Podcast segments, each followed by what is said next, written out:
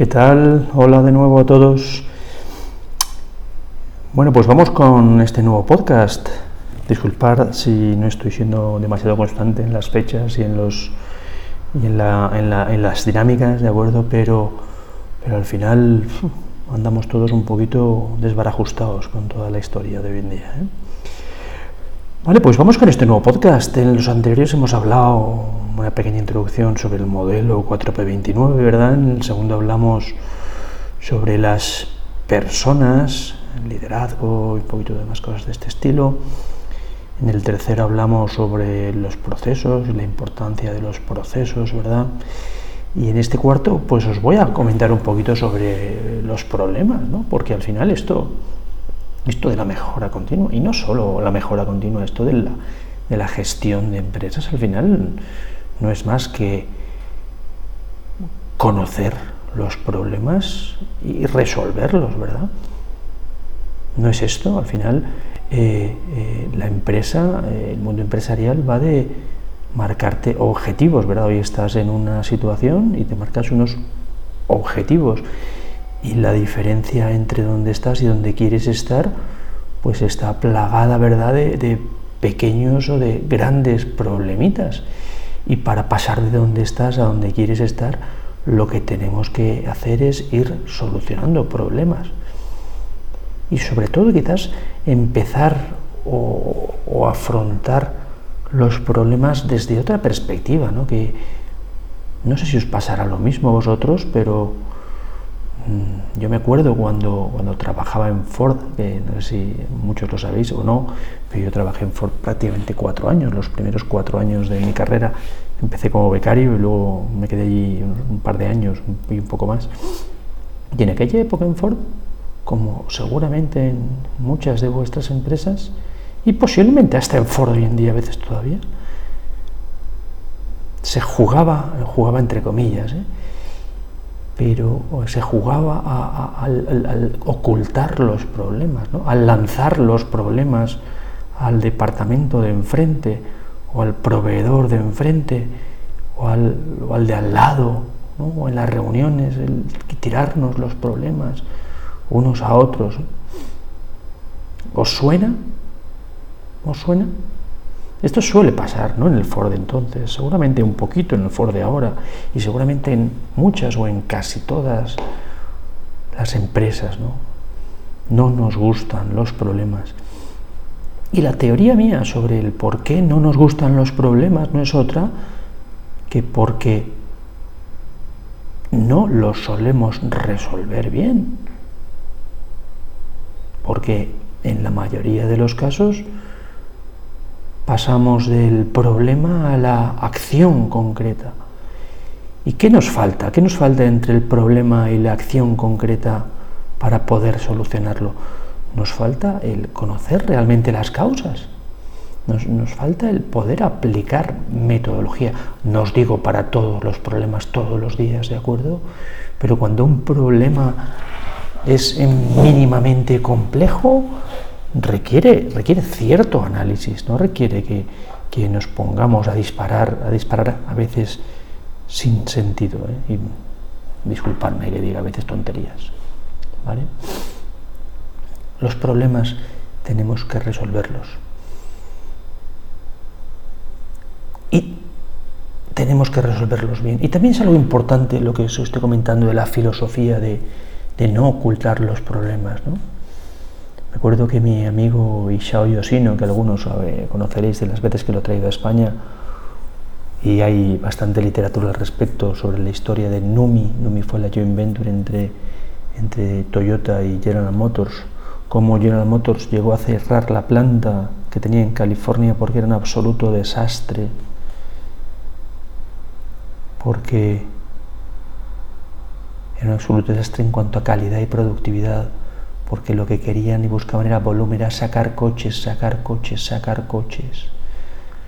Ante los problemas, volumen, para adelante, ya alguien los encontrará luego, los inspectores los encontrarán y los resolverán, pero ese no es el camino. El camino es, ante los problemas, paremos y solucionémoslos, porque si no, los problemas se hacen grandes, grandes, grandes como una bola de nieve. Y cuando la bola es muy grande, ni un inspector ni 10.000 inspectores van a ser capaz, capaces de parar esta gran bola de nieve. ¿Cómo cambiaron el número? No me cambiaron de volumen, volumen, volumen a, oye, cuando un problema, para y solucionémoslo. Es la famosa cuerda de las líneas de montaje de Toyota en el sector de automoción, que todavía es referencia. Yo tengo la suerte de haberlo visto también en mis viajes que hago, uh, o hacía, ¿eh? a Japón, ¿vale? Y, es absolutamente increíble como ante el fallo, ante el problema, el operario, la persona que conoce, para ¿eh? y enseguida en cuestión de segundos el jefe del equipo a que pertenece viene, le ayuda a resolverlo y si no pueden seguir el supervisor siguiente nivel, en cuestión de dos minutos, ¡pum!, lo tienen resuelto el problema. Absolutamente fantástico. Pero también filosofía, chicos. Olvidémonos aquellos del... ¿Cómo va todo? Fantástico, no problem. Eso es mentira problemas a verlos, haylos, todos los días tenemos, tenéis. Y los que, lo que tenemos que hacer es ir poniéndolos encima de la mesa, ir resolviéndolos poquito a poquito. Porque, ¿os imagináis por un momento que en vuestra empresa de verdad no hubiera problemas? Si de verdad en vuestra empresa no hubiera problemas, posiblemente no tendréis trabajo, ninguno de los que estéis escuchando este, este podcast. Es fantástico que haya problemas. Tenemos que cambiar las mentalidades de las empresas para que haya problemas, para que los pongamos encima de la mesa, para que trabajemos en equipo todos para resolverlos. No os digo mañana todos porque es imposible, poquito a poquito. Pero ¿qué os parece? No os voy a soltar rollo, obviamente, menos en un podcast de qué metodología aplicar, ¿eh? pero como resumen, Problema, definición de problema, búsqueda de causas. Habréis oído hablar de los cinco porqués, habréis oído hablar del diagrama de Ishikawa, habéis oído hablar del un porqué, ¿no? Busca por lo menos algunas causas, ¿no? Y no saltemos del problema a la acción, a la posible solución. Y una vez tengamos las posibles causas, ya estaremos en condiciones de pensar en acciones posibles.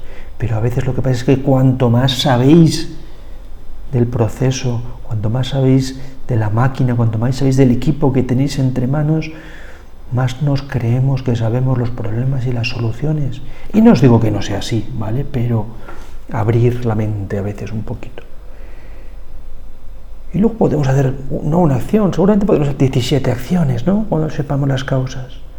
No las hagamos todas a la vez porque la solución de problemas lo fantástico que tiene además es que no es solo para solucionar problemas, es para aprender. Porque ante una posible acción para solucionar un problema, que puede pasar que esta acción funcione bien o funcione mal.